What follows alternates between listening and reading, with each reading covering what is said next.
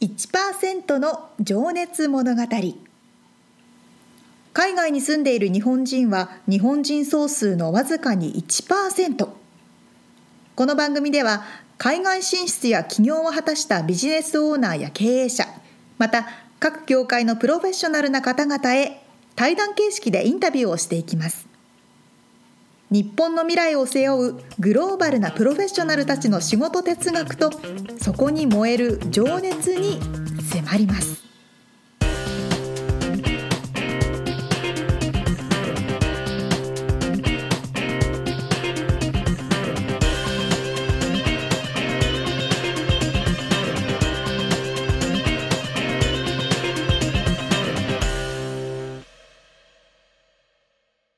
こんにちはこんにちは。 1%の情熱物語90回目を迎えましたイエイ。もうすぐ100回ですねちそうだね。すごいですねかいなんかする。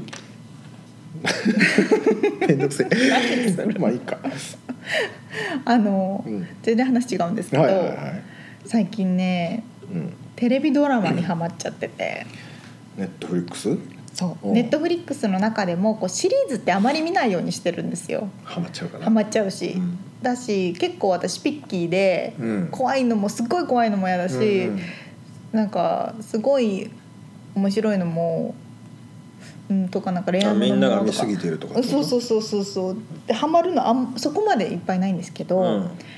今ネットフリックスの中で一番見られてるシリーズっていうのが「うんストレンジャー・シン・ティングス」っていう、うん。聞いたことあるなんか聞いたことはある。あります見たことはない。子供たち5人ぐらいがうん主人公なんですけど、うん。一人の男の子がある日行方不明になっちゃって、うん。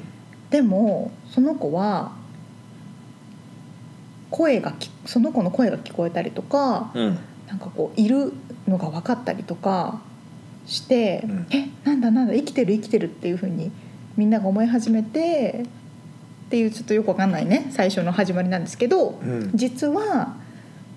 今いるこの世界と全く同じ世界が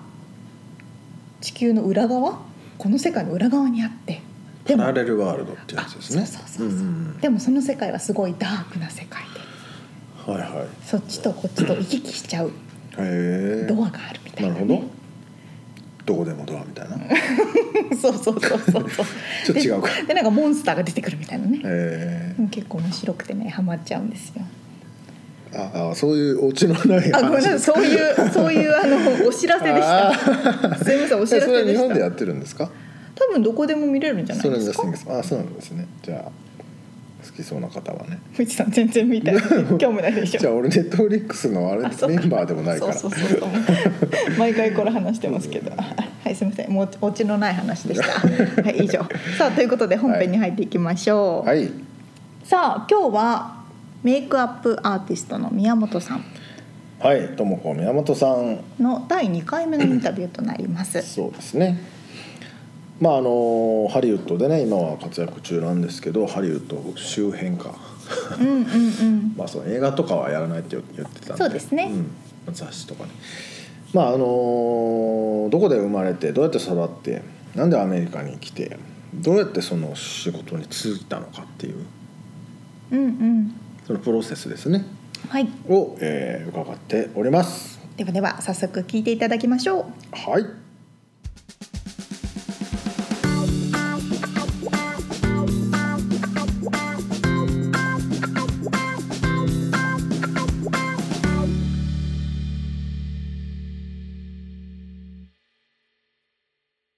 はいじゃあえっと福岡の出身ということではい。福岡県のどどういうところに住まれたんですか福岡市出身であ福岡市はいで、とえー都会というか一応福岡の、あ、の福岡ってでも都会ですよね福岡もいろいろ割市があるんですけど市の、まあ、仕事をしてたのはこう中心の大名っていうところで天神とか大名っていうところで仕事してました。幼少期はちなみに幼少期は、どえんっなと、もう福岡市内の南区とか西区とかに行ってたんです けど、生まれは南区の方で西区で育ってっていう感じですね。どんな子供だどっんたなで ん子すか供だったかちょっと変わり者であそうなんですかだったと思います今思うと変わり者うんやっぱ、まあ、変わり者なんでアメリカいるんですけどあ あの例えばどういう、まあまあ、友達とも遊んでたんですけど一人狼なところもあったりあー一匹狼一ね匹狼で はいすね、のところもあったりそうですね、あまあじゃあ、まあつるまなくても大丈夫な感じでしたね でもつるんでましたけど、うんそんなにはいでおませでしたねすごいあの姉がいたんで、あーはい、10個上の姉がいるんですごいおませでしたちなみにじゃあね化粧女の子ってね、はい化粧とかをしだすのが何歳ぐらいなんだろうね興味を持ち出すうー んの私の周りはやっぱり中学生ぐらいでアムラーが流行ったんですよお だーからそのぐらいからなるほどねみんな化粧始めましたね、がうん、でも学校で怒られるでしょ確かに怒られないようにやってしたてたんですかね学校終わってから化粧するとうんかうんうんうん そういう時でしたねまあね中学生ぐらいからあーでもその時うんははいなんか夢みたいなのはあったんですか、あでも中学生ぐらいからそのメイクを始めてメイクさんに興味あが出てきもまうじしゃたあねその時から頃え前に友達に言われて「あその頃から言ってたよね」みたいなえあそうなんですか、はいはいでなんか思ってじゃあたの上手だったんだいやいやそんなことなくて多分すごいその時自分の顔にコンプレックスがすごかったんですようんであのメイク、まあ、みんなしだすじゃないですか、うんで可愛い子がなんか間違ったメイクをして可愛いのに可愛くなくなったんあですーそれを見てもったいないなって思ったんですうよん可愛いのにメイクで可愛くなくなるってもったメいなイいクとが思下っ手くそだってたのかなそうですねそのみんな始めた時だったんで、うんでそれでああなんか私だ私があの顔持ってたらこうするのにみたいなことを考えるようになって多分それから人のメイクをしてる時にしてる時はそのその子の顔を自分の顔みたいにこあうー気持ち的に入り込める入り込めたんでしょうねそこであああ可愛くできたとかいう嬉しさがそこでできたんだと思うんですけーあーどじゃあもうその時からもう友達のメイクそうですをねしてあげてたっていうかそうですね多分してあげリてクてエストが入ってたんですかねいやリクエストとかいうよりもなんか多分可愛くなくしてる子を見て見うてんそのまま通り過ぎれなかったっていうか、 なんていうんです かちょっと私にやらしてみみたいな、はいはいそんな可愛い顔持ってるのにみたいあなーそういう感じで始めたと思います あそうですか、はもうじゃあそこからもうあれなんですねそうですね中学生ぐらいからで高校はそのまま福岡ですかそうですね高校は、えっとそれであ小学生の時の夢が私ダンスを習っててあはいあのマイケル・ジャクソンのバックダンサーをしたいと思ってたんですよ。おお安室じゃなくて安室じゃなくて、 マイケル・ジャクソンだった、はい、飛び越えて、で はい、でその時にアメリカっていうものに興味ができてマイケル・ジャクソンかあら。で高校で国際教養科っていうあの、まあ、英語がメインのクラス学科に入るんですーあもうじゃあその時からアメリカに好きで、あーははいい、はいはいでそうですねへえ、じゃあダンスも習いつついやもうその時はやめてたんですけどあそうなんだそのダンサーのマイケル・ジャクソンっていうところからアメリカに興味を持って、うん、はい、そこに入りましたね。でダンスはまあやめたけど,、まあやめアメたけリカどは行きたいアなメみたいリカはそうですね。うんで、あのホームステイとかそういうプログラムがあって、はいそれをした時に3週間行ったんですけど、まあ、そこの私すごいラッキーで家族がすごいいい人たちでそれ高校の時ですか高1ですあね。へえでなので毎回、えっと、夏休みと冬休みはいつも遊びに行ってたんですよそこの家にその後は。どこですかアメリカのえっと、ヨセミテの近くですサンフランシスコか多分23時間の田舎の方なんですけあどーヨセミテあの近くでいまだに、まあ、あの会ってるんですけど、うもうーん20年ぐらいもうじゃあファミリファミリーーですとねしアメリてカの扱ってくれてもうる家族ですねあいいですね、はいそういうのはねラッいキや本当にラッキーーですねな人とアンラッキーな人とすごい分かれますよねそうあのその時30人行ってて私だけですね今も連絡取ってる のはあそうじゃあもう超絶ラッキーだったのはい、はい、とってもとってもい気やでがも合ったん本だと当にねなんか辛い思いする人もいれうばんね聞きますよねうんいろいろそこら辺は何の会話もなくなんか食事が芋だけとかね、しんどいですひね。どいっすよね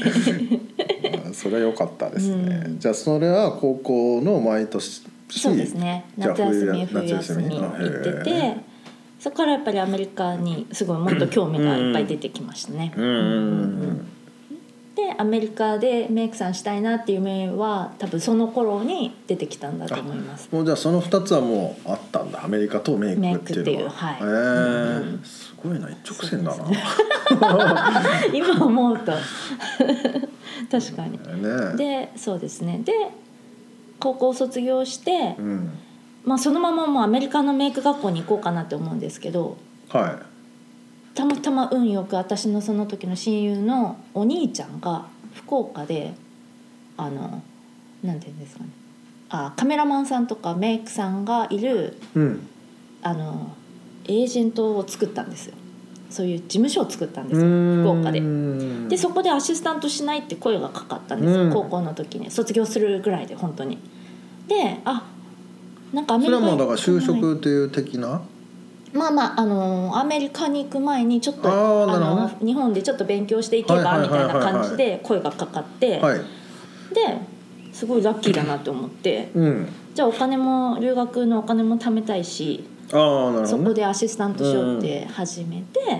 で運よく5年ぐらいいたんですちょっといろいろ運がいいことが重なって5年ぐらいいてまあ仕事も面白くてそうですねうんであのアシスタントしながら、まあ、自分の仕事もさせてもらったりしてそこでああのヘアメイクささんでもう自立させてもらったりして。んでそうですねで23ぐらいの時にあもう行こうかなやっぱり行こうかなって思ってうんでお金も貯めて、はい、じゃあそれはえそのスタジオっていうのはそういう何雑誌とか 雑誌とかテレテレビビととかかをのメイクさんをはい、メイクさんとヘアあーワードローブさんですね衣装さんとあーあとカメラマンさんもいる事務所へでえなんで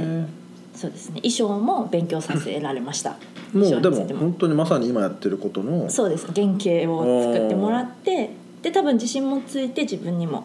へえなのでちょっとアメリカにも行こうかなっていう若揚げの至りで行きました はうんいでもじゃあメイクアップをはい学校に行って学んだとかはしてはいないっていうしてないですね運がいいことにそのアシスタント福岡で活躍してうるんメイクさんのアシスタントできたので、うんうんもうその人も見て学びなさいみたいな感じの人だったので、うんまあ、基礎はあの本当の基礎は勉強っていうかもう本当にまちあょこ好っきだったとから教ねえてもらったんですけど、それ以外はもう見て勉強しなさいみたいあーなそっか感じでそっかうん現場で、えっと、教わりましたいろいろ と。背中を見て覚えるはい、はい、あそうでそすねうなんです ねなのでへえうんそれってなんか同僚的なのはいたんですかなんか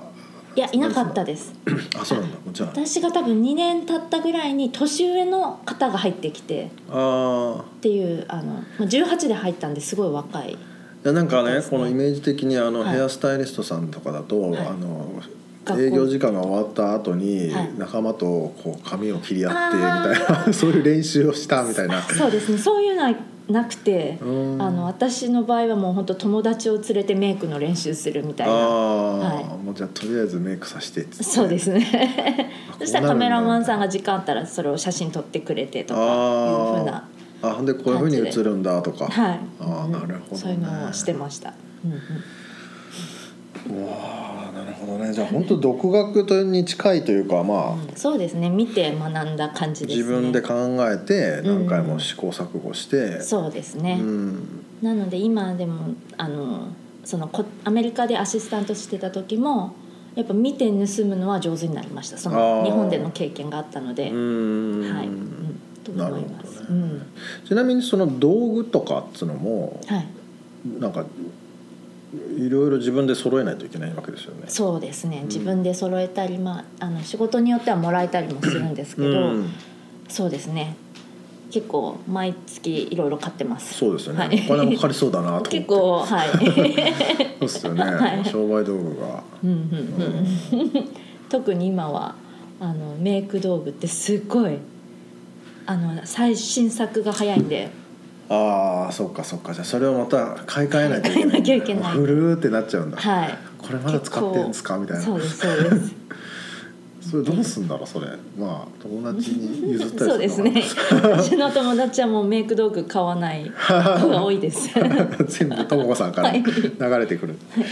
い、やしかしねこのメイク道具が売ってる店が超でかいじゃないですかこっちアはメいリそうカでっすねてうんうんうんよく僕も嫁さんに連れて行かれますけああど本当ですかずっとそこにいるからねつまんない度が半端ないんですけど 何もできないからね。ああでも男性も今メイクされる方多いやですそうそうそうそのは辺もねちょっと話聞きたいなと思ってたんですけどね、はいあのーまあ、ちょっとそれ後でじゃあいうーんでまあじゃあ23でアメリカに来て、はいそれは何でも学生として来たあそうですねあの学生ビザを取って、はいえー、と語学学校で英語を勉強しようと思って、はいはいはいえーそうですね、うん語学学校に行ってましたうんで何年ぐらいえ5年ぐらいいたんですけど、はいはいは あのまあ、勉強しながらはそうやっていろいろテストシュートをしたり、 いうんうんでそこでやテストシュートっていうのはそのメイクの、さっき言ったはいうんあのして、えーカメラマンさんがとモデルさんたちとこう、うんコラボレーションとしてうんいい写真を作ろうみたいなうんまあ、練習も兼ねそうてみですたいねな感じなのかな、そうですねはいはいはいはいのをしててで、うんコネクションもいっぱい作って、はいでメイクだけでやっていきたいなって思って、えーそういうアーティストビザっていうう O1 んビザを取って、あすごいからあの取れたんですね取れたんですよすごいっラすッねキーなこと日本でやってたんでそういうああのをー出せた実んで績があったからってことねあのと思いいやます大ビザってちなみにねねあの大変ですよいや皆 さんあの芸能人の方とかが取るやつですよねアーティスアーテトィさスんトとのかね方ですねうんを取れてえー、でそこからはメイクだけでやってますすごいじゃあそれからもうずっとそれ一本でそうですねううんんうんう出てんますそのでも大ビザ取る時ってのはなんかもういきなりもうそれやったらいいんじゃないのっていうどういうあれだったあーなんか友達が映像関係の仕事をしててその子もちょうど大ビザに帰るっていう時でああーじゃあ私もトライしたいなっていうのでうん弁護士さんに行ってあでまああのその時もコネクションもいっぱいあったのでへあえのそういう人たちに手伝ってもらって、うん、この推薦状みたいなそうですのをね書いてもらったりとうんうかんそういうのやつ、はねいうんうんで取れましたえー、すごいなでも本当ストレートだないやいやなんかあの壁にぶつかった的いなや多分いっぱいあるんですけ ど本当思い出せないんですよね多分嫌なことすぐ忘れるんでしょうけどいや僕もそういうタイプですけど多分海外生活はやっぱ大変なこといっぱいですもんね。そうですよねまあオプティミスティックというか、まあ、楽観的に生きないとそうでねすねへ こみますからねまあでも大体みんなね来てあの一回へこむじゃないですかそのアイデンティティっていうかその常識がまあでもともこさんはあれかあんま考えてないのか。あのじゃああの何ホームステイで何回か来てたっていうのもああるあそうですね。それもあるかもでですね。で慣れてたっていううのもあんうる、んウうんォーミングアップができてたってういん。うちょっとはできてたかもですね。あーうんうんうんそうか そうかいやでもねいきなりでもその仕事にまあじゃあ私今日からあのプロのメイクアップアーティストになりますって言ったところで、はいはいまあなかなか、まあ、さっきはねまあコネクションがあるっておっしゃってましたけど、はいそれでいきなり食えるようにあなるも思んいな出しました私すっごいラッキーなことに、うんビザを取って、うん本当にすぐそのテレビの生放送の番組が決まったんですあへえすごいラッキーなことにその月曜日から金曜日までの生放送で、うんで、まあ、その時もいろいろあるんですけど、うん2年間 CNN の番組が決まって、へえ CNN って言ったらあのもニュース番組ですねうもう本当でかいやつですよ一応あねの世界的にでかいですよね CNN いや日本の方も知ってんのかなね日本あるのかなわかんないけどでまあそこではいでもその2年の番組が月から金だったのでほぼ私のクライアントがそのそのテレビだけだったんですねもうじゃあでも他の仕いわゆ事るもある意味でもそれで安定してそうですねもその時でも他の時その時はコネクションを全部切ってたんですよ結構「あごめんなさいこの日テレビがあるから無理」って言ってあー断っててそしたらどんどんやっぱり1回2回断るとやっぱメイクさんもいっぱいいるので、うんまあ、他のとこ行っちゃう離れちゃう人もいっぱいいるんですよ、で2年って言われてたのにいろいろあって1年で番組がいきなり終わったんですうんうんうんあらでテレビ番組って終わる時って本当3日前とか言われるんですよえもう終わるみたい なそしたらその時はあのコネクションがもうほぼゼロになってたのでまた一からそのおー終わった後に本当にどうしようみたいな仕事が全部なくなっちゃったってなってその時は大変でしたまた一からコネクション作り直さなきゃいけなかったんえでうんちょっとビビりますよねいやすっごい大変でしたねどうやってその時は食っていくのは私いみたいな、 いろですねそれはどうしたんですか友達に電話してみたいな、いやいやでもなんせ まあまああのちょこちょこ知り合ってまたそこからコネクシまた一回仕事して、またそこからつながって紹つな介がっ紹介てっていうのが増えて、でテレビ終わったよって言ったらまた連絡きしてくれる人もいて、うんでもその後に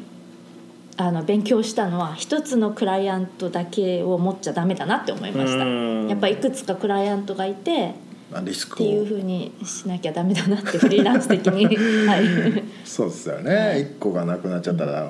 ガタンってなっちゃいますからね、うんでもねちゃんとそうやって紹介が出るってことは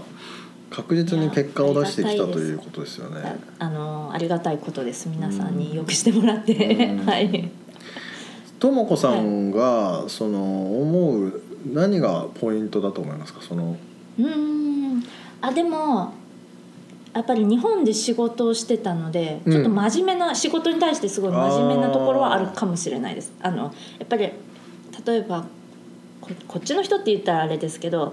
あの日本って本当厳しかったんですよ、うんだからメイクをした時だけじゃなくてメイク以外のこともちゃんとしなさいっていうふうに教わってたんですよメイク以外っていうのはその例えば、うん現場でその写真撮ってる間もずっと真剣にいなさいと。なるほどうんうんでもこっちだと例えばもうそういうのを知らんアシスタントとかしたことない人はメイクしたら終わりって思ってて、うんうんでも本当はカメラで撮られる時が一番大切なんですよメイクさんって。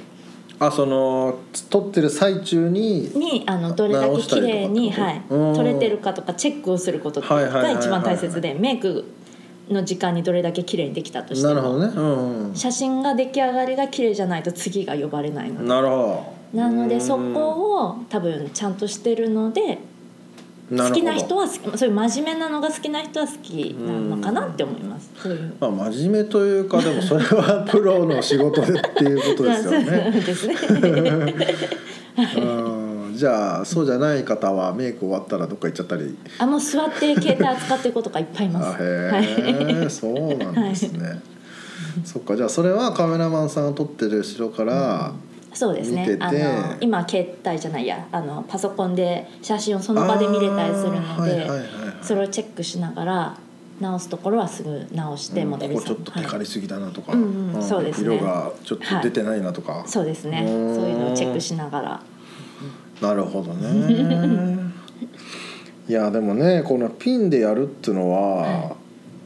怖いっすよねなんかそのうーん例えば手怪我したりしたとかすいやー考えた くないですけど考えたことなかったですあんけまど考えてないですかあーあー運がいいことに今まであの、まあ、料理中に手切ったとかはありましたけどあーバレないよう にあのやっぱやっぱり多分モデルさんは手とか切れてたら嫌がると思うんでそういうのをいつもなんかなんかバレないようにしてこれまでもす。こう肌に直で触るんですよねあのですそういねうわこけでれもまた面白くて日本の時は手でファンデーションも塗ってたんですよ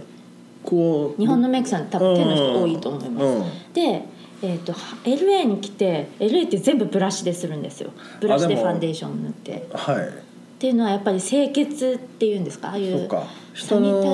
タリー系がすごいすっごい几帳面な人がいてそうっすよね几帳面っていうかなんていうんですか綺麗好きな人がいっぱいいてサニタイザーがもう至る所に置いてありますからね、はいこっちの それ日本と違いますよね、はいだからそういうのではこっちはあ触ら LA なはいんだブラシが気に入られてます逆にそれ触っちゃダメとかじゃなくてあの触っちゃダメとかはないですねあーでもニューヨークの人になると手でする人もいますあへえだから本当あその場所によって全然違うんだなっていうの はなるほど感じましたねアメリカ来た時に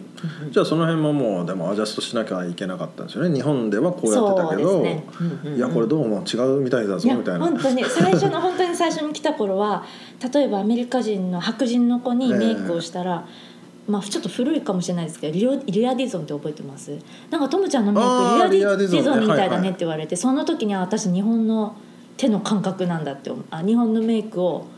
してるんだと思ったんですあーよその時にアメリカあの白人の子に対して言。われてね、はい、かだからその時にああちょっとなんかアメリカで残っていくにはアメリカのメイクも勉強しなきゃなって思いまうしーた、ん日本の妥協するんじゃなくて、うん今はちょうどよく多分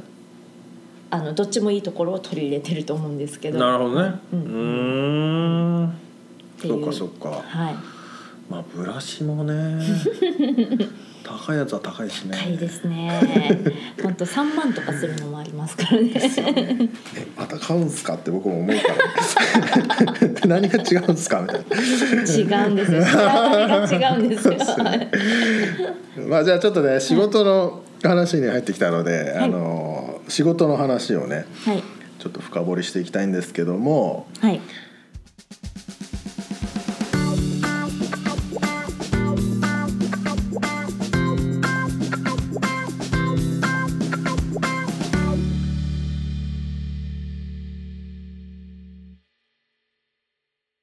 みつさんもちょこちょこ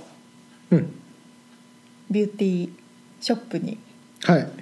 行くことがあるんです連れねられていきます一番手持ち無沙汰な場所ですよねどうしたらいいか分から ない何もすることがないっていうそうでかもやっぱりねね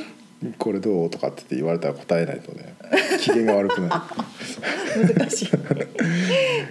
でもでも違うんですかいね ね日本とアメリカのやっぱり違うんですね、あの最初におっしゃっていた今は濃いメイクが流行ってるって、うん私たちがフォロー私もあのインスタグラムでフォローしてるこっちのモデルさんとかって、うん結構自分のブランドを売り始めてる人が多くああはいてはいはいはいまあ濃いんですようーん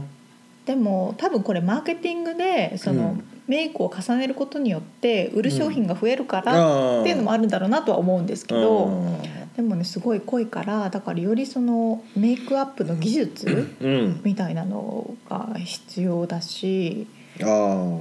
そういうのを自分もね自分も勉強しないとそうそうそうそうそうできないってことかできないからそのさっきあのちょっとお金持ちの人がうんパーティーに行く時にメイクしてくださうい、んああいうのも多分すごいこう濃いメイクとかを綺麗に1時間ぐらいかけて仕上げてくんだろうな、あーだからやっぱプロの方ってより必要になってくるのかななんて思ってますけどね。うん沙織ちゃんはでも日本にいた時とアメリカに来た時でなんか変わったんですかメイクメイクの仕方ですか全然あ変わんねえんだ最近あんまりしてない あそう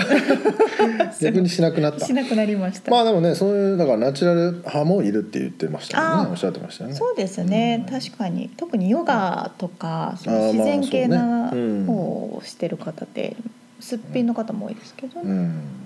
まあとも子さんがやってるのはそのまあ服とかをファッションの、えーなんだカタログとか用の写真とかで、まあ、服を目立たせるというかねうん逆に、うんまあ、自然感を出すのかな。ねえでもあれなんですねもともとやあの高校卒業してすぐにもうメイクの道に入られたんですねまあっていうかまあね中学生からやりたいとア思ムっラ ていて。うんね化粧でそうそうだからストレートですよね。ね、で、うんアメリカに行くっていうふうにもう決まっていて、うんうんですごいなんかハッピーな感じでうんいろんなことを大変なことを乗り越えてきた、うん来られたんだなって感じがします。まあでもねこの実はねインタビュー終わった後にね、んうん結構いろいろ辛いかった時の話とかもね出てきてねこっそりこれ入れたかったなみたいなのね そうなんですねあったんですけどねまあね割とそういう方いますあインタビューが終わって からポロッと言ってくれるみたいなまあでもねうん本当にでも僕もそうだけどそういうことって覚えてないっていうか、いやそうなんでしょうね前向きなんでしょうね。そうそうそうそうそう、やっぱポジティブじゃないという、うんタフな世界はなかなか乗りそう越でえられすよないね特にこの芸能界といういやかーまあなんて言うんだろうそっちの世界の人はねそうですよまあタフだあれだと思いますよそうその人間関係とかそもうねそうすごい柔らかい感じのん話し方ですうけど、んいや絶対タフです ねでロサンゼルスの芸能界ですよそうだよねもうああ世界中からもう私がっつって来てるわけだからねそうそうそうモデルさんもそうだしそまあうすごいですわいろんなねいろんな人を見てるからきっとひ人を見る目がすごく超えてらっしゃるでしょうねそうだろうねうんでいろんな実際にそれはもう間近で顔も見てるわけだからねすっぴんを。あそうそうそうそうそうそうそうそれは人を見てるよ ね人一倍 間違いないですね間違いないですね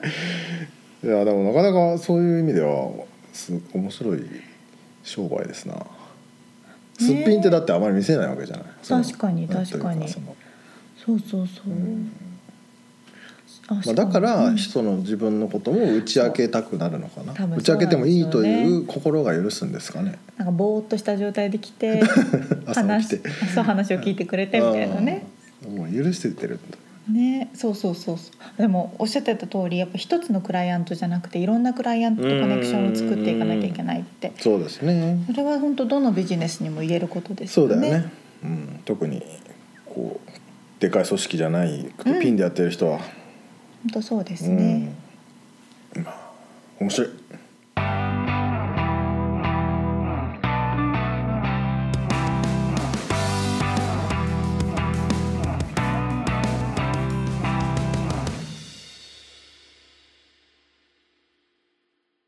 リアルアメリカ情報さあこのコーナーではロサンゼルスから最新のビジネス生活情報をお届けしてまいりますはいミツさんファーストフード食べますか好きですよあんまり食べないですけど最お近あんはま食べてないですうんどのくらいの頻度で行ってますでもなんなら年に数回嘘レベルですね、本当ですかうん、超健康いやいやまあそれはだから昔はもう毎日のように食ってまあしたけどねーあそういう時期もあったんですねあもちろんあなるほどなるほどいや最近はだからお仕事もねうんうんお家のガレージですからね、うんうんうんうんあとまあうちで食っちゃうし、あーまあそうかそうですよねいや本当にこう日本とか東京とかうんいると、いろんなところでこうワンコインランチとかいあーろんな種類の、コンビニもあるしねそうコンビニもあ、る、そうまさにコンビニもあるし、うん何でもちょこっとしたご飯って食べられるじゃないですかうんああはいはいはいただアメリカの場合特にロサンゼルスうん車で移動しててうんちょっと行くってなると車から出たくないドライブスルそー、うねあ、そうねファストフードってなるんですよなるなる時間かかるしねそうそうそうさっと出てこないしそうそうそうそう確かにそう言われるとそうですねだから私も日本にいた時はほとんど食べてなかったんですけど、うんもうこっちに引っ越してきてから最近は本当に週何回ってぐらい、あそうファストフードでまあ、楽だもんねそう早いし早いし安いしなんならうまいし、うんそうそうそうそうそうそう そう、んポテトとやっぱそうだみたいになっちゃうんですよ。そうだねなので、まあ、私がよく行くのはインンアウトうんうん今ここにあそうそう今日の昼もインンアウトだったけど あのそうそうそうドリンクのねケースがありますけどロサンゼルスメインかなですよね確かねカリフォルニアあカリフォルニアかでも北の方とかないのかなもしかしたらちょこちょこ出てるかもしれうんないまあ、でもですロけサど、ンゼルス近辺ですよそうねそうそう、インンアウトバーガーというところがすごく有名で、うんでうなんかまいよねうまいんですよねすげえ並んでるよね、すげえ並んでるんですけどまあ、時間帯まあでも大体並んでるよねそう 大体並んでます朝から中も晩まで外もそうだ朝から晩まで、うんうんまあでも人もとか従業員も多いので回転も早いんですけどちなみにインアンドアウトの店舗マネージャーは2000万ぐらいもらってるらしいですからね 2000万円うん、まあ年間 AA にするとね20万ドルまあそれぐらい繁盛してるファストフード店さすがですね、んさあそんなみつさんにはい問題ですはいはい、えっとここに問題アメリカのファストフード店、えートップ25がありますちなみにその儲かっているというイネラートは入っていませんうんまあねトップス全国チェーンじゃないもんねあそう全国チェーンじゃないからってことですね、うんきっと全国チェーンのトップ25をここに25個もあんの本当ね ごでもいやこ俺れ5フ個ぐらいしか思いつかない ぞ多分ァストフードだけじゃなくてああえっとねなんていうんですかねちょっと食べ物が食べられるチェーン店みたいなチェーンねはいはいはいのがいっぱい入ってますさあちょっとあそれ何が何が1位なの来客数とか売り上げとか売り上げですさあまあ1位は当たるかでもな店舗数とかもあるもんねありますねいやマクドナルドじゃないのその通りでごいざいます普通にダントツでマクドナルドが そうだ1ね位、でこれ2位がスターバックスなんですよますああそういうのもありそういうのも入ってくるんですよ3位は難しいかな4位5位ぐらいは多分当たるかなと思いますけどなんか思いつくのをちょっとパッでともバーガーキングでしょバーガーキング7位タコベルでしおょタコベル4位おおいいとこ行ってだからまポすねポパイじゃねえわ最近のチッカフィラだあのあチックフィレチッはカフィレはね5位に入ってますで3位がサブウェイあサブウェイな意外と意外と3位とか3位ってすごいですねやたらあるもんねやたらありますねちょこちょこ映画館とかねじゃあいい場所取ってんだよねあそう確かにそうかもうんまであれってあそなんんか他にないけどサブウェイがあるから、まあ、サブウェイでいっかみたいな場所を取ってるんだよ確か にそうだしかもサブウェイってそのスタバと同じ店舗の広さでもスタバほど店員いないじゃないですかあそうね人件費少ないんじゃないですかそうかもねということで3位に入ってますなよるほど1位マック2位スタバ3位サブウェイ4位タコベル5位チックフィレ6位ウェンディーズ7位バーガーキング8位ダンキンウェンディーズあそうそうウェンディーズへえ6位で9位ドミノドミノスドミノピザのねああで10位がパネラブレッド結構ここら辺は日本にもほとんどほとんどでもないけえどパネありラまブレすよッドも日ね本にあるのパネルないないですねまあ、日本にあるのが多い、まあ、世界チェーン店がはいはいはい多いと、ちょっとあの情報を出すというためにずらっと言いますね、うん11位ピザハット12位チポレチポレうん13位ソニックドライブインこれ多分この辺にないと思うんですけど聞いたことなあんりまかす車で食うやつじゃないのそうそう車で行って車で注文してでもドライブスルーじゃなくて駐車場で駐車場で食べるみ食べたいるなみたいなや つそうそうそう よくわかんないけど昔のなんかロサンゼルスの映画に出てくるようはいなはいはいねえ14位 KFC ケンタッキーフライドチキン15位アービーズ16位リトルリトルシーザーズ17位デイリークイーンこれ知らないんですけどうん知らん18位ジャック・イン・ザ・ボックスうん19位パンダエクスプレスこれおーチャイニーズアジアンフードが19位に入ってきてますよで20位ポパイズ21位パパジョーンズ22位ワタバーガー23位ジミー・ジョーンズ24位ハーハーディーズ25位ザクビーズこの辺わかんないけどまあ中西部とかにある多分そうですかねロサンゼルスの方じゃないかなっていう、というようなななるほどリストを発見しまして。うんとみ皆さんもあのどんなとこ行ってるのかなこっちに住んでるのかなと思ってうんでも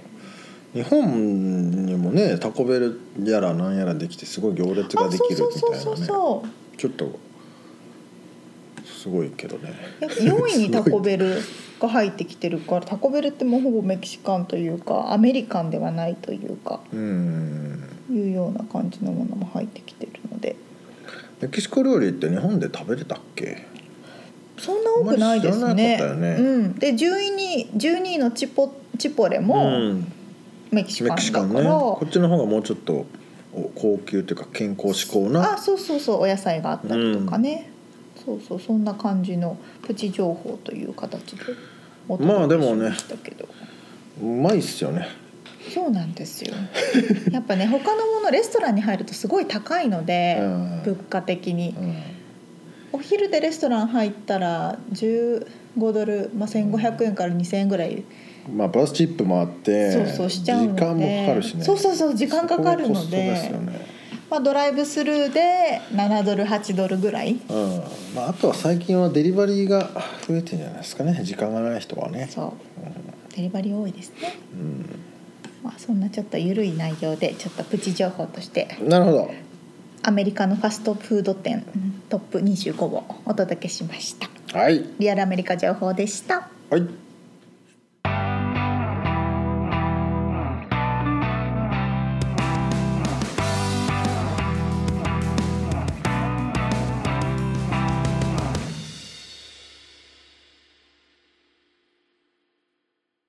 締めのコーナーですうっす質問ミッツさんがファストフード店に行ってはい飲み物を注文しますはい飲み物は自分で好きなボタンを押して選ぶことができます最近そうだよね、うん、最近みんなそうですよねセルフタッチパネルのやつねあそうそうそうにあの日本のファミリーレストランとかもそうじゃないですかファミレスあ中ー継はいはそういう時は何 を飲みますかいもうコカ・コーラですねおおですけどまたそのコカ・コーラにもいろんな種類があるじゃないですかいやもう普通のあ赤いのコカコーうん赤もあって黒もあってゼロもあってペプシもあってみたいなあそうねいやもうダイエットコークとかはもう邪道 だから嫌いなんですいやそれは私も賛成なんです、うんどうせ飲むならうん赤いやつ飲もうって普通のコーラですよ思います、うまいよねバーガーとコーラもうねうまいんですよ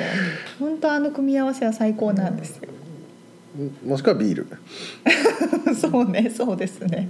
そんな沙織ちゃんは私は、うんあのペあのスプライトあコーラじゃねえんだコーラじゃなくてあそうなんだススププラライイトトでのレギュラーのやつねレギュラーですでスプライトがなかったらセブンアッ プあへえ 広がるこの会話広がらないえっ とさあということで、は、はいいはい何か 次回のインタビューはあれドクターペッパーってさちなみに日本であったっけ、いやないと思うんですよルートビアですよねいやあれはルートビアではないですよえ、あれルートビアじゃないんですか、うん、とはまた違いますよ毒っぺっつうんだけどさえ略して毒っぺえ 誰が言ってるんですかそれいや僕の周りはみんな言ってましたよ毒っぺ毒っぺってドクターペッパーってだからあのなんかペッパーがなんか何の味だあれえ私ルートビアだと思ってた違ルうんーです、ね、トビアじゃないですよチェリーしじゃあちょドクターペッパーって何味だっけあれあれですかリリクリッシュのや味あのなんかそう変な味だよ発火じゃなくて、あのーアメリカ人が白人の人がすごい好きなグミみたいなうんうん多分そ木の根っこみたいなう味のあやつそうですそうねそう、うん それわかんないけど